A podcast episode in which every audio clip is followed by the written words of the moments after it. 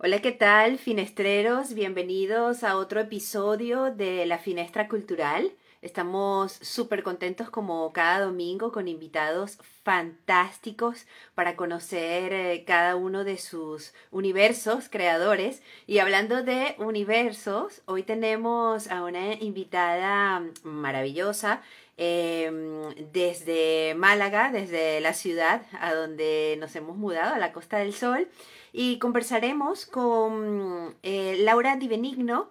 Es periodista venezolana, es flamenca también y es locutora y además creadora de Universo Flamenco. Vamos a conversar con nuestra amiga Laura por supuesto, agradeciendo a todas las personas que nos acompañan cada semana, que luego dejan sus comentarios en la plataforma de podcast, que siempre están allí en línea, a Diego que nos ayuda, colabora siempre con nosotros desde Argentina, a Isabela Méndez y a toda la gente maravillosa que nos acompaña. Vamos a invitar a Universo Flamenco de nuestra queridísima Laura Di Benigno. Vamos a conversar con ella y a conocer desde su propia voz todo acerca de este universo. Hola Laura. Hola, ¿cómo estás, Sole? Qué alegría estar aquí y además qué alegría eh, que, haya tanto interés en conocer sobre este universo tan bonito que, hemos creado y que eh, creo que nos, nos maravilla a todos, ¿no? Los que formamos parte y los que van llegando y los que les gusta el flamenco, ¿no? Pues a mí me apasiona y a todos los finestreros nos apasiona muchísimo todo lo que está hecho con pasión y, que está en manos de, creadores así como tú. Además nos llama muchísimo la atención que eh, siendo venezolana, y ya comenzaremos por allí, cómo, cómo, cómo nace todo, todo este proyecto de Universo Flamenco Radio, pero sobre todo cómo nace en ti, en tu corazón, ese deseo de, de querer tomar ese camino en ese proyecto. Sí, bueno, todo comenzó, eh, a ver, en mí lo que pasa con el flamenco es que yo siempre lo digo y, los que siempre me oyen dirán, Laura, qué fastidio que siempre lo digas, pero es que el flamenco, el flamenco es como un bicho, por eso te lo voy a decir porque yo a ti no te lo he dicho. El flamenco es como un bicho que una vez que te pica, un virus así feo como así de pandemia, así que cuando te, cuando te pica, ya tú no, eso no se te sale de la sangre ni de ninguna parte. Y a mí ese bicho me picó en Venezuela cuando yo estaba en bachillerato, en el colegio donde yo estudiaba, eh, habían actividades extraescolares y mi amiga me dice un día, Laura, ¿qué vamos a escoger? ¿Qué hacemos? Porque nos tenemos que meter en algo, porque es que si no, no nos dan un punto extra en las materias. Entonces yo decía, wow, es verdad, tenemos que meternos en algo. Ella me dice, ¿qué te parece si nos metemos en flamenco? Y yo, ¿qué? En flamenco, no, yo me voy a meter en karate o yo me meto en otra cosa, yo flamenco no me meto. Bueno, me insistió tanto, para hacer el cuento corto, que me insistió tanto que me metí. Y estando pues en esas clases me picó el bicho. Y es un bicho que yo no me he podido sacar nunca más, yo no he podido más nunca dejar de, bueno, comencé en el colegio, ese colegio hizo una academia, la academia eh, pues ya de, mucho tiempo que yo estuve eh, ensayando y bailando, pues también le di clase a niñas pequeñas y, total que bueno, fui como evolucionando en el mundo del flamenco, paralelamente estudiando periodismo, haciendo radio, porque trabajé en Unión Radio toda mi vida, desde que estaba en la universidad ya yo había empezado a, trabajar allí, a hacer lo que se llama aquí prácticas, las, como pasantías pero más bien como asistente, porque todavía yo no tenía que hacer pasantías, yo estaba estudiando. Pero bueno, tuve la oportunidad de entrar y tal, entonces claro, tenía como muchas cosas al mismo tiempo, creo que nunca he dejado de tener muchas cosas al mismo tiempo, pero, realmente eh, allí comenzó, comenzó mi pasión por el flamenco, ¿no? Luego resulta que toca emigrar, cosa que las dos sabemos muy bien que es como un ¿De qué se trata? Sí, sí, es un batacazo porque tú dices, bueno, yo me voy y ahora, pues nada, en una maleta tienes que echar la vida entera. Eh, allí adentro de esa maleta se queda y todo el título, porque al final el título no, no te sirve para nada. Eh, qué sé yo, se quedan un montón de cosas, se quedan eh, la experiencia que has tenido en radio, se queda la experiencia que has tenido produciendo, se queda la experiencia de todo, todo lo que te vienes y estás, lo que yo digo, cero kilómetros. Sí, sobre todo, bueno, tu entorno, ¿no? La gente que te conoce, eh, al final es comenzar de cero en un lugar que a pesar de todo lo que hayas hecho, pues bueno, mm, no saben quién no saben quién eres, ¿no? Exactamente, exactamente. Entonces, al final es cero kilómetros, o sea, entonces tú te planteas, bueno, ¿qué hago? ¿Cómo, por dónde comienzo, no? Porque ahora tengo la oportunidad de volver a comenzar, ¿por dónde comienzo? Entonces, claro, yo decía, además me vine a Andalucía, que es la cuna del flamenco, eh, yo llegué buscando flamenco por todos lados. Yo pensaba que yo me iba a encontrar lunares en cada sitio que yo fuera, que yo me iba a encontrar en todas las plazas un abanico con unas castañuelas, con una bailadora. Y resulta que mi shock fue que eso no fue así. O sea, yo llegué con mucha sed de ver flamenco y el flamenco se veía muy poco.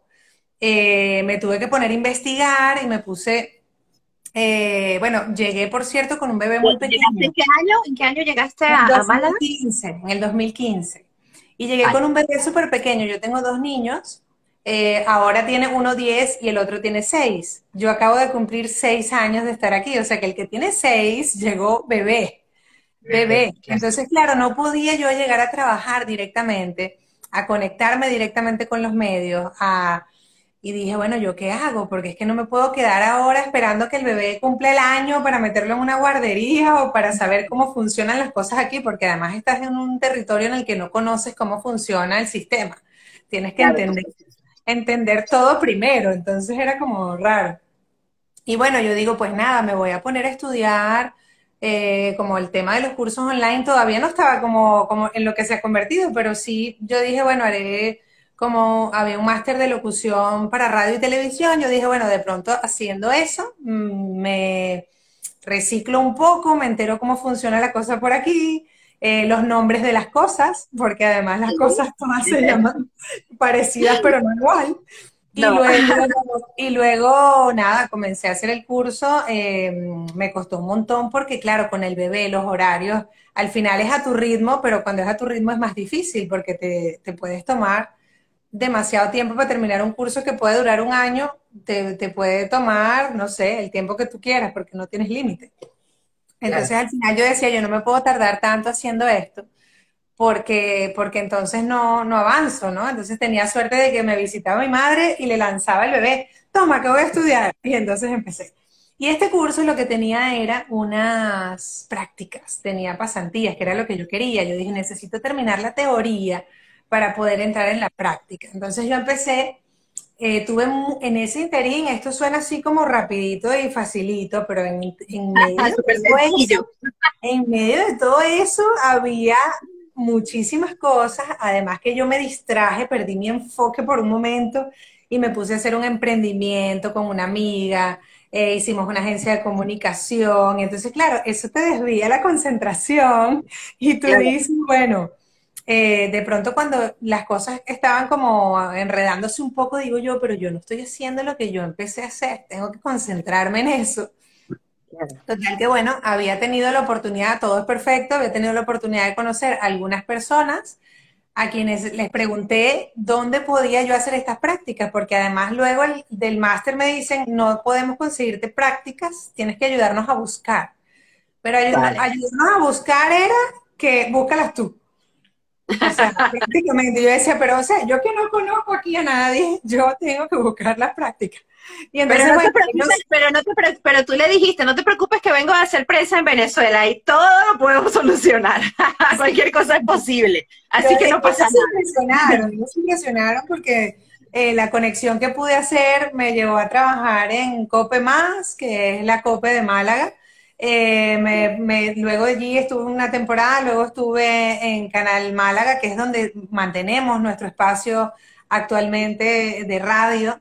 Eh, Canal Málaga tiene también televisión, pero bueno, eh, yo he sido de radio toda la vida y yo eh, quise que desde el principio el proyecto fuese radio. De hecho, por eso es Universo Flamenco Radio, porque es que tiene como ese, ese, otro bicho que me picó, que es la radio, que a uno le cuesta mucho desprenderse, ¿no? Entonces, claro, cuando, cuando logro como encajar, porque claro, Mm, llego a estos medios eh, haciendo otra cosa, ¿no? Haciendo cualquier cosa que no tiene nada que ver. Estábamos trabajando con ciencia y tecnología, no tenía nada que ver con flamenco. Y yo todavía tenía como una timidez, porque yo decía, bueno, yo trabajé flamenco en Venezuela, pero tengo clarísimo, cuando tú llegas aquí, además tú ves el arte puro de sangre, ¿no? O sea, que ya tú no ves la academia, ya tú no ves el flamenco que aprende. Directamente. Sí, entonces tú le, mm, bueno, por lo menos yo sentí mucho respeto. Yo dije, yo no puedo llegar aquí a decir, no, sí, yo voy a las escuelas a dar clase. Yo más bien me puse en posición, yo tengo que estudiar aquí. Yo me tengo que preparar porque yo estoy, además que después que nació mi primer hijo, yo no, yo tardé mucho en retomar y de hecho me vine a España y no había retomado el baile ni, ni las clases ni nada. Entonces yo me sentía como oxidada y todavía, ¿no? Y al final dije, bueno, eh, lo mío no es irme por el baile ni dar clases, yo tengo que fusionar el flamenco de alguna manera estando aquí. Y el chispazo ocurrió, el chispazo ocurrió cuando mm, me, en una reunión de radio del otro programa que teníamos de ciencia y tecnología, eh, yo ya había estado un poco estudiando la radio, analizando un poco la parrilla, tú sabes cómo somos nosotros, sí. con la emisora. Cotille con la emisora, vamos a ver esta gente qué programación tiene, quiénes hablan, cómo hablan, además el andaluz, bueno, ya tú estás escuchando a esta gente. yo los adoro porque además yo hablo como ellos cuando me encanta. pero, tú no hablas, pero tú no hablas así. Yo le digo, no, yo hablo venezolano. Ya te estuve escuchando en, las entrevistas del canal de YouTube, que ya hablaremos también de ese proceso al, lanzamiento del canal de YouTube y de todas estas entrevistas fantásticas que han hecho, has hecho con unos personajes alucinantes. O sea, como periodista, eh, eh, em, ahora que me cuentas del inicio del proyecto y del chispazo, eh, volvemos a retomarlo, es fascinante ver ¿Cómo, ¿Cómo puedes conocer a todas estas personas tan auténticas y que, y que están tan em, eh, transparentes, ¿no? A través de su arte contigo. Y, es como un desnudo maravilloso. Ha sido, experiencia. ha sido fascinante porque eh, el chispazo, como te decía, ocurre porque en esa búsqueda que yo tenía, que yo dije, bueno, ¿y dónde están los lunares? ¿Y dónde está el O sea, es que yo no encuentro aquí, yo piso y aquí no, no, siento tablado, ¿me entiendes? Yo decía, ¿qué pasa? Y resulta, yo pensaba que, que Málaga y Andalucía tú llegabas al aeropuerto y el tablado empezaba desde ahí. Pero no, no.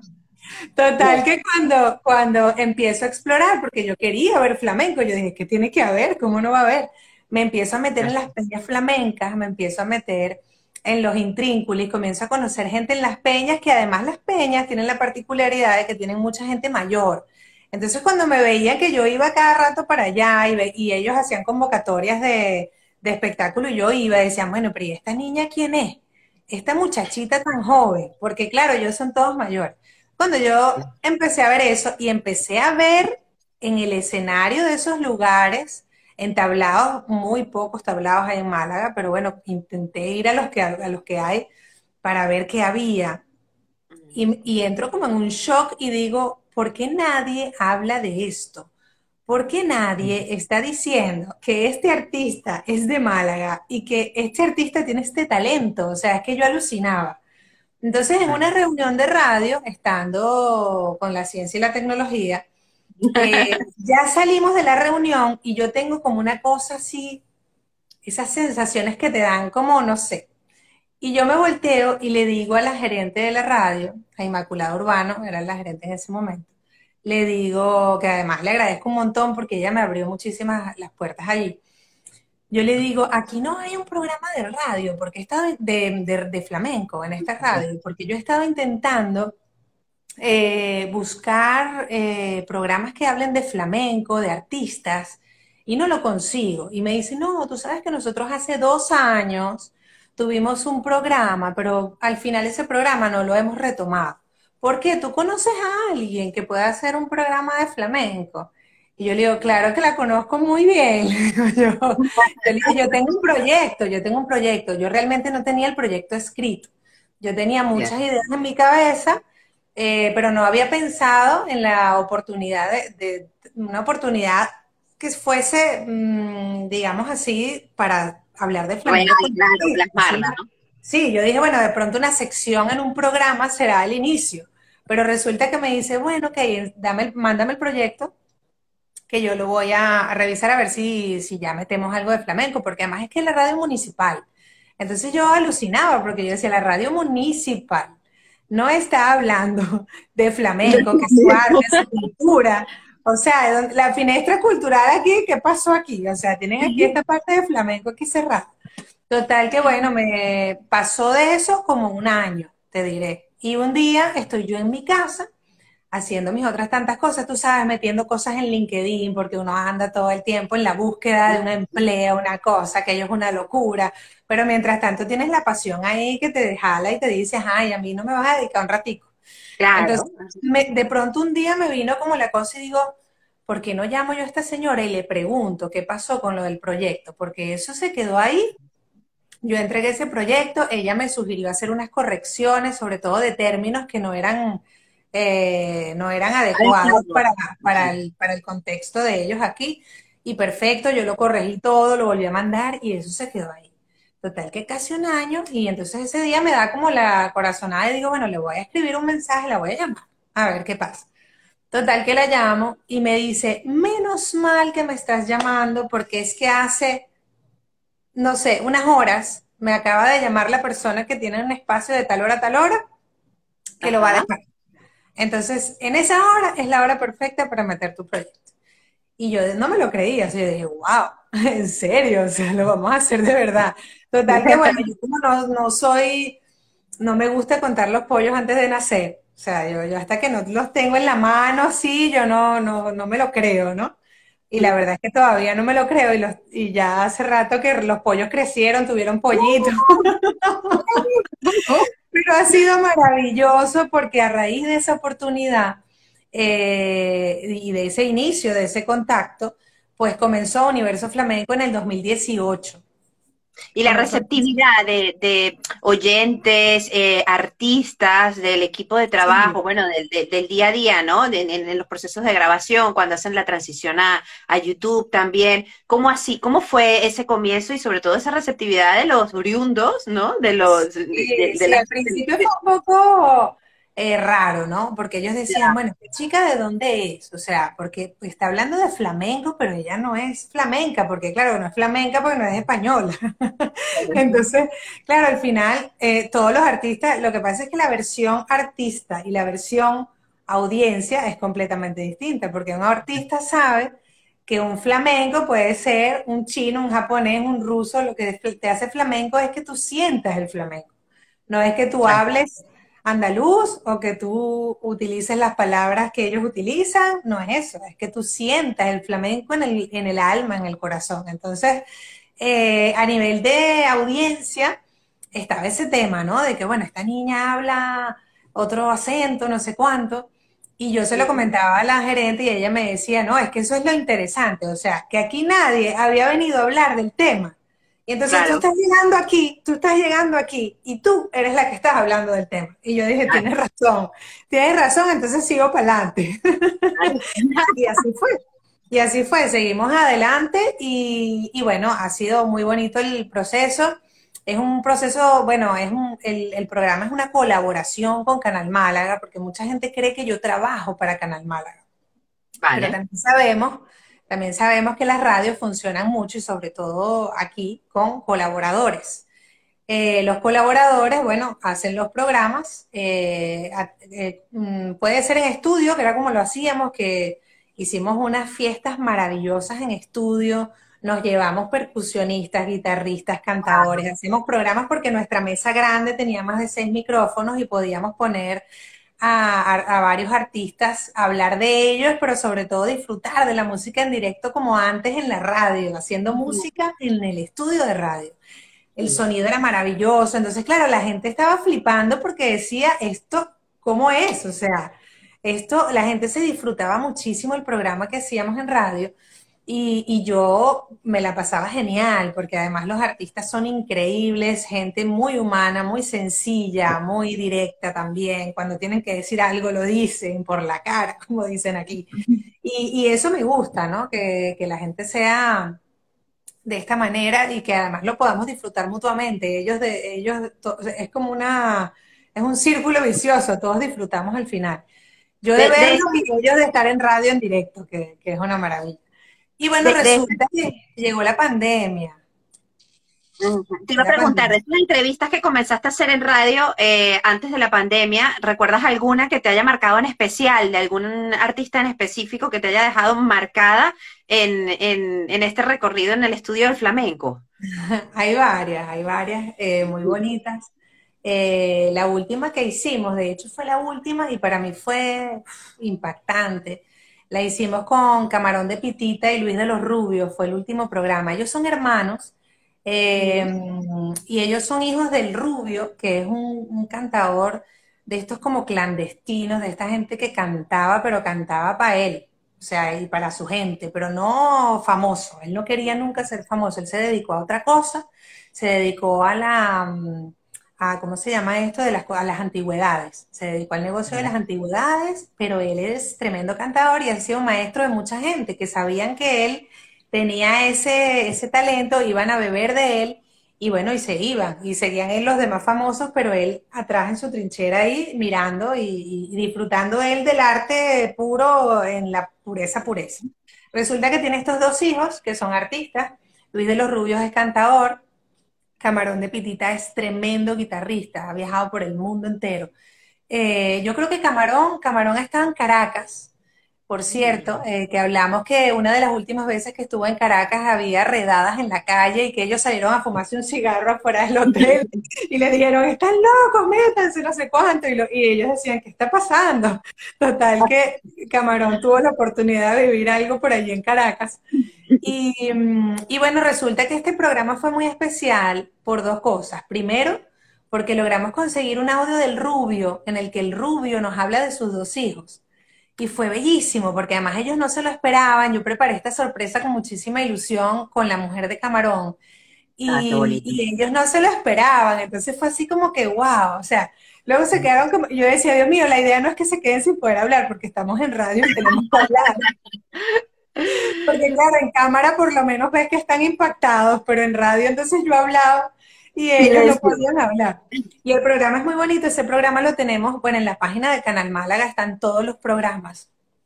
Yo, he rescatado varios y algunos de ellos están en podcast, en, en, mi, en Spotify, como Laura Di Benigno, yo he estado subiendo allí varios de los programas de radio porque hay muchos muy bonitos que valen mucho la pena. Y este programa también fue especial porque resulta que fue el último.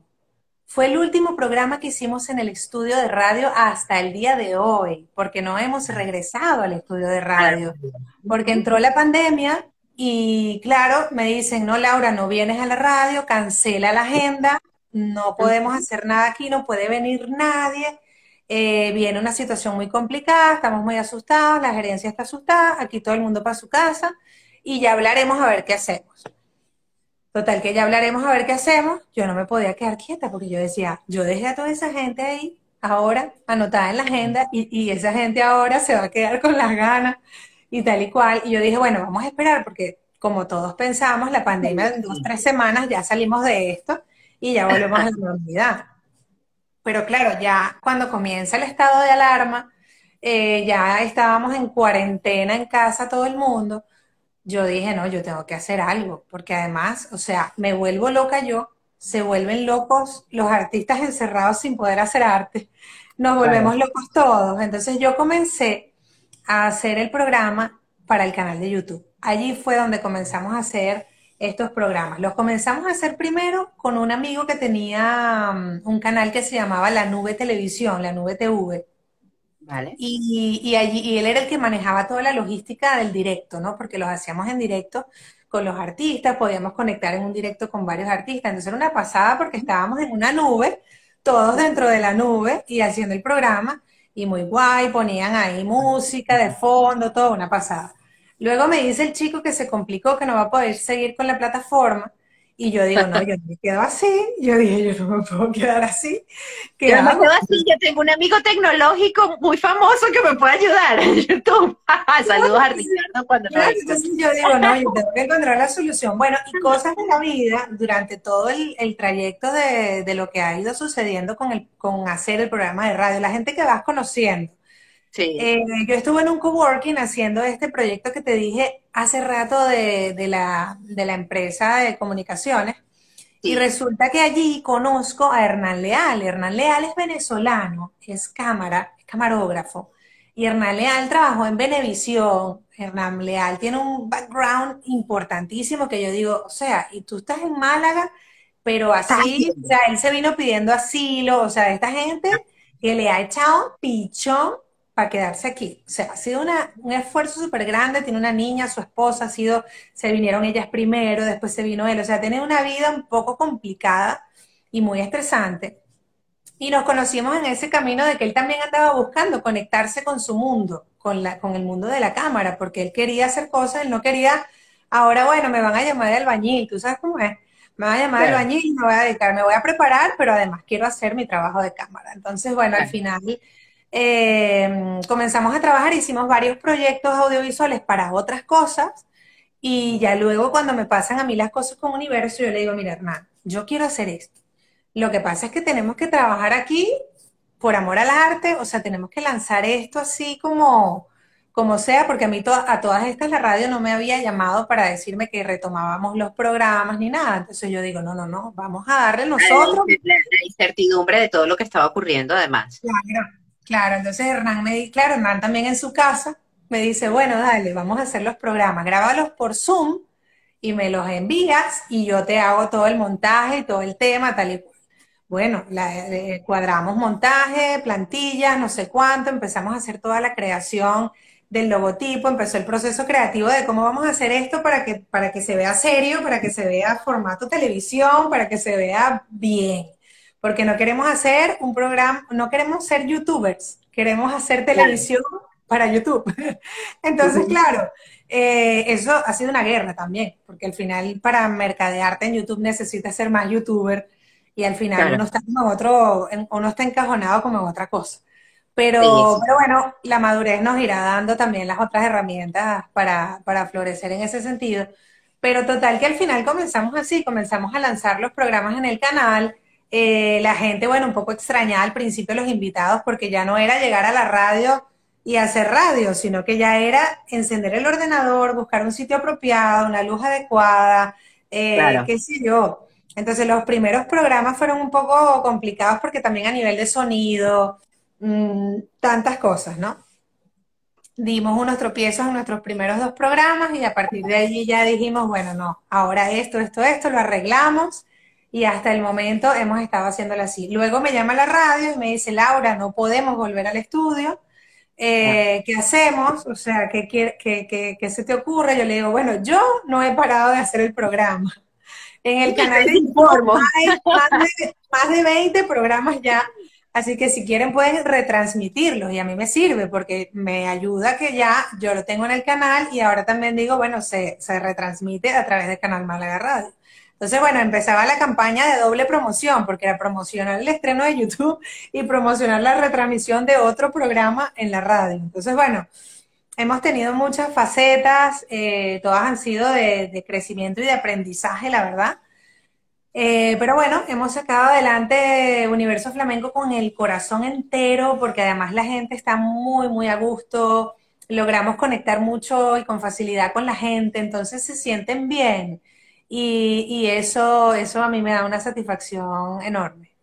¿Cómo ves en, en, un futuro cercano Universo Flamenco Radio, después de todos estos cambios que ha tenido que, vivir y, reinventarse y cambiar de, nacer en la radio y cambiar el formato YouTube, lo, que tú misma acabas de comentar, eh, la actualización constante de cómo debes hacer, no estás haciendo televisión, estás haciendo radio, hay que adaptarse a nuevos formatos. Em, ¿Cómo lo ves en, en un futuro cercano, ¿no? ¿Cuáles son esos deseos que tienes para, para Universo Flamenco Radio? Sí, bueno, la verdad es que me lo, he me lo he planteado porque digo, bueno, ya tenemos, hemos hecho radio bastante tiempo. Además hay gente que me dice, Laura, pero esto tendría que estar en la tele. Y yo digo, bueno, vale, pero el canal de YouTube, ya ese formato para mí está siendo un poco tele, porque además nos preparamos todo el, todo el tema de, de fotografías, todo el tema de imágenes de los artistas, los vídeos, todos los, todo lo que se puede poner mientras hablamos lo hacemos como si fuese televisión. Entonces, eh, digo yo, bueno, el próximo paso es televisión, pero, pero ¿qué televisión? O sea, em, no lo sé. O sea, digo, bueno, sí, podríamos presentar el proyecto en la tele, no sé si de Canal Málaga o de otro o de otra cadena que, quizás le interese el proyecto, pero de una manera un poco más fuerte, ¿no? Porque también quisiéramos llegar a otros sitios. Nosotros estamos en Málaga, eh, principalmente nos hemos desarrollado aquí, eh, y a mí me parece muy importante que hayamos llegado aquí porque Málaga es la ciudad que tiene más abandonado el flamenco. De hecho, no hay artista que me haya dicho que Málaga mmm, ha sido... Ha sido una grata con, con, el flamenco. Sí, no, al contrario. Todos dicen, es que Málaga es así, es que Málaga tiene un problema, es que Málaga, entonces yo digo, pues entonces menos mal que estamos aquí y algunos me dicen, no, pero tú no creas que vas a, poder hacer mucho. Yo digo, no, yo nada más con que los conozcan a ustedes y sepan que el talento que hay aquí es enorme. Ya para mí eso es un grano de arena. Ya después, si habrán otras luchas, no las sé. Pero estamos haciendo, por ejemplo, con Hernán Leal también, eh, haciendo unos pequeños documentales que son de los, esto es paralelamente a, a, lo que es nuestra programación para radio y para el canal de YouTube. Estamos preparando desde hace un par de años realmente, pero nos ha costado muchísimo precisamente porque ese apoyo no lo hemos podido conseguir. Y yo creo que cada vez nos estamos acercando más, eh, porque también hay que ir conociendo mucha gente, conectándote con mucha gente, ir diciéndole lo que estás haciendo, hablar mucho de lo que estás haciendo que nos cuesta, porque uno no, no, está acostumbrado a estar diciendo, no, es que yo hago esto, es que yo hago lo otro. Yo, a mí eso me cuesta. Y es una labor que requiere, que requiere tiempo, que requiere dedicación en, en, paralelo a todas las otras actividades que hay que hacer, ¿no? en el día a día. es un trabajo totalmente, totalmente. Entonces, claro, estamos preparando unos documentales que son con los veteranos, con los mayores, con la gente que ya salió del escenario, que sigue con vida y que tiene una historia de vida alucinante hemos, grabado, hemos grabado cinco, hemos grabado cinco episodios, queremos hacer una especie de serie, un seriado eh, que, bueno, documental. Eh, em, tenemos sueño de presentarlo en una Bienal de Málaga. Estuvimos a punto de presentarlo en la Bienal de Málaga pasado, lamentablemente no se pudo. Pero mi, mi mayor ilusión es que esos documentales se puedan presentar y que en primera fila estén los protagonistas. O sea, yo no quiero que se vayan sin haber visto, porque lo interesante es que ellos mismos están contando su historia. O sea, no le estoy contando yo, este fulano hizo esto, hizo aquello, este hombre es importante. No, no, no. Ellos están contando su historia. Y la historia está soportada por recursos, imágenes, vídeos y cosas, pero el, el, mismo artista es el que está contando lo que pasó, lo que le ocurrió, cómo llegó a donde llegó, con quién cantó, y de pronto se le ocurre y te lanza una pincelada y te canta algo con esa voz ya desgastada de mayor, de gente mayor. Y tú dices, esto no tiene precio, esto es bellísimo. Y esto él mismo lo tiene que disfrutar. O sea, está bien que eso se divulgue y lo sepa el mundo entero.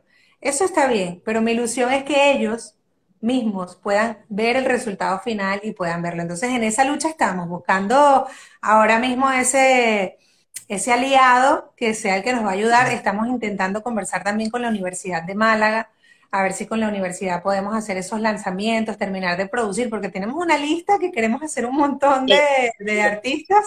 Porque Estoy segura que lo harás.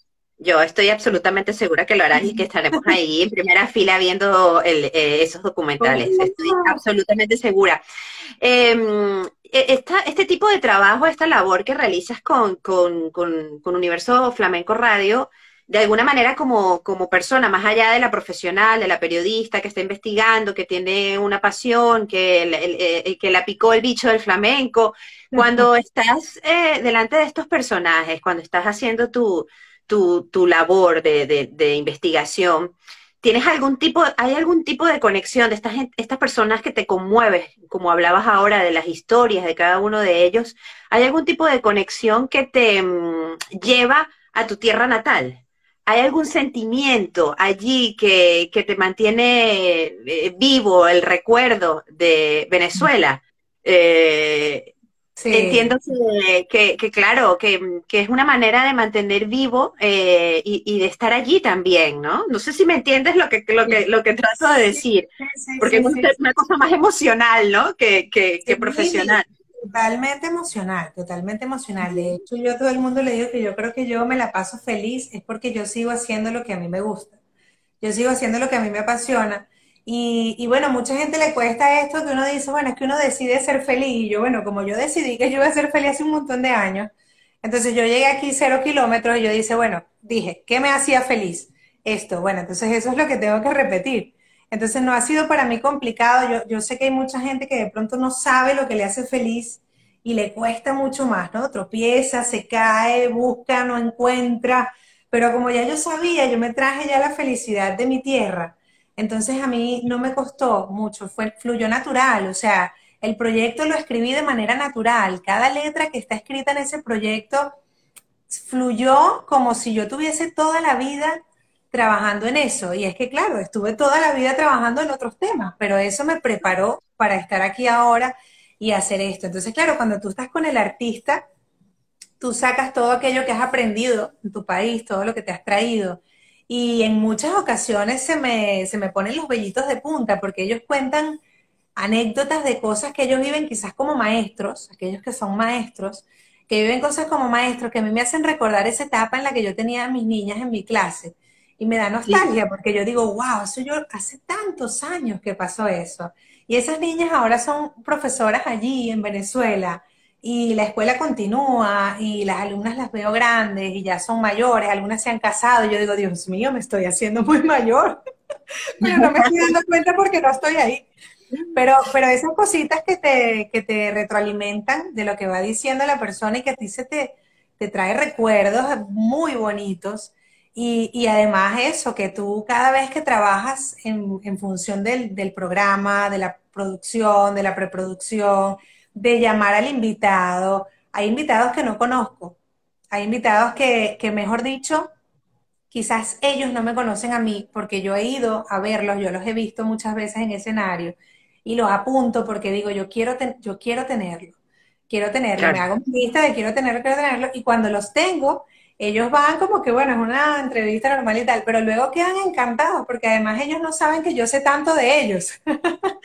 Entonces al final todo ese trabajo de preproducción, llamarlos por teléfono, presentarte, o sea, es revivir los momentos de, de, de la vida en radio y del trabajo que se hacía en Venezuela y que se hacía en Venezuela en tu parte profesional. Y, y si hablamos de la parte del baile y del arte, corrígeme si me equivoco, pues nuestro joropo también tiene, bebió de, del flamenco, entonces claro, tú, tú, ves aquellos trajes y ves aquel baile y ves aquella, aquello que se empieza a, empiezas a sentir en la sangre, dices, pero es que claro, que venimos de allí, no, no, no es tampoco una locura que, que, que seas tú quien esté haciendo esto acá, esta labor de investigación, y hayas creado este programa aquí, porque es que efectivamente vienes de allí y, lo puedes hacer con toda propiedad. De esos movimientos y de esas, de esas imágenes, de ese colorido y, de esa fuerza, ¿no? Porque nuestro joropo también tiene mucha fuerza, mucha intensidad. Nosotros en Venezuela trabajábamos con una academia de joropo y hacíamos fusiones, ¿no? Y entonces nosotros hacíamos por ejemplo, el pajarillo lo hicimos una vez y ellos hacían una parte de joropo y nosotras una parte de flamenco. Y aquello fue tan emocionante. Yo nunca me olvido, o sea, de, ese, de esa pieza, porque de verdad que fue eh, increíble, además, por la mezcla, además de la mezcla cultural, de darte cuenta que las herramientas de lo que es el flamenco y lo que es nuestro, nuestra danza tradicional, tiene muchísimo el zapateo, el movimiento de la falda, eh, la expresión, los movimientos de cabeza, mueve la cabeza, mueve la cabeza. Entonces, el joropo tiene mucho eso también. Entonces, hay muchas cosas que, que las ves y dices lo que, lo que tú me decías, o sea, esto, esto, esto lo tenemos ya, ¿no? Claro, claro, claro. Así que, con toda razón eh, y, y, que estés haciendo todo este trabajo aquí y todo este camino tan bonito. Em, Laura, yo estoy súper contenta que nos, que nos hayas acompañado en la finestra cultural, conocer un poco más universo flamenco. Estoy loca por ir contigo, bueno, y con Isabela que acaba de comentar que qué bello es el joropo, a que nos lleves a un tablao, porque tiene que ser por mano. Por favor, ya mismo, ya mismo lo vamos a Porque ahí sí, cuando te iba a decir también que ahora a raíz de que terminó, bueno, terminó la pandemia, no ha terminado, digamos, el pero sí estamos como en una fase más de apertura, entonces también había mucha sed de, no solamente de los artistas, de salir y de, y de expresarse, ¿no? Porque además es su medio de expresión, ellos no viven sin, no conciben la vida sin cantar, sin tocar, sin bailar. Entonces, claro, eh, han abierto sitios, eh, otros sitios que no estaban, han como reactivado su, su movida. Entonces, bueno, hay sitios en Málaga maravillosos que, que yo de verdad mm, trato de visitar con frecuencia porque, porque me gusta y además ahora en esta temporada estamos yendo a esos tablados y esos sitios a grabar los programas. Ay, sí, porque queremos que la gente sepa que que bueno, que ya pasó lo peor y que ahora estos sitios volvieron, ¿no? Entonces siempre ponemos a alguien que nos cuente un poco las funciones, los horarios, qué es lo que hay. Y hay unas programaciones increíbles con artistas maravillosos que yo creo que eh, si vamos juntas nos la vamos a pasar súper bien. Y ahí estaremos. Y a todos nuestros finesteros que nos están escuchando y luego van a escuchar la entrevista también en las plataformas de podcast, pues eh, seguir la cuenta de Universo Flamenco Radio para que se enteren de, todo esta, de todos estos lugares en, Málaga y de estas programaciones fantásticas. Así es. Gracias, Laura. Una cosa, perdóname que, te, que me estás diciendo lo de las plataformas, eh, porque la gente nueva quizás se confunde porque es Universo Flamenco Radio en Instagram y Universo Flamenco en Facebook, pero resulta que alguien se copió nuestro logo y ahora puso Universo Flamenco Oficial. Ese oficial no somos nosotros. ¿Cuál es la oh. manera? ¿Cuál es la manera de darse cuenta quiénes somos nosotros? Con el contenido. Porque estas páginas eh, usaron nuestro logo, pusieron Universo Flamenco Oficial con guiones bajos y tal y cual, pero resulta que cuando entras al contenido son cuatro vídeos de cosas viejas, no tienen nada que ver. En cambio, nuestro, nuestros perfiles tienen contenido nuevo, contenido que si ven las fechas van a ver que son contenidos de, de unos, no sé, tres años para acá. Eh, y hay muchísimo, muchísimo contenido. Entonces, claro, hacer ese, esa salvedad de que Universo Flamenco Radio o Universo Flamenco, porque lo que dice oficial que debería ser no es ningún oficial, nada. Gracias por la aclaratoria, Laura. Y, bueno, ya compartiremos la entrevista cuando esté en las plataformas eh, y nos preparamos para ir a un tablado juntas, sin duda. Seguro, seguro. Eso ya anótalo. Muchísimo, muchísimo éxito y, y que sigan los proyectos y que siga creciendo Universo Flamenco. Igualmente, gracias por tomarnos en cuenta en la finestra cultural. Un abrazo. Adiós, gracias.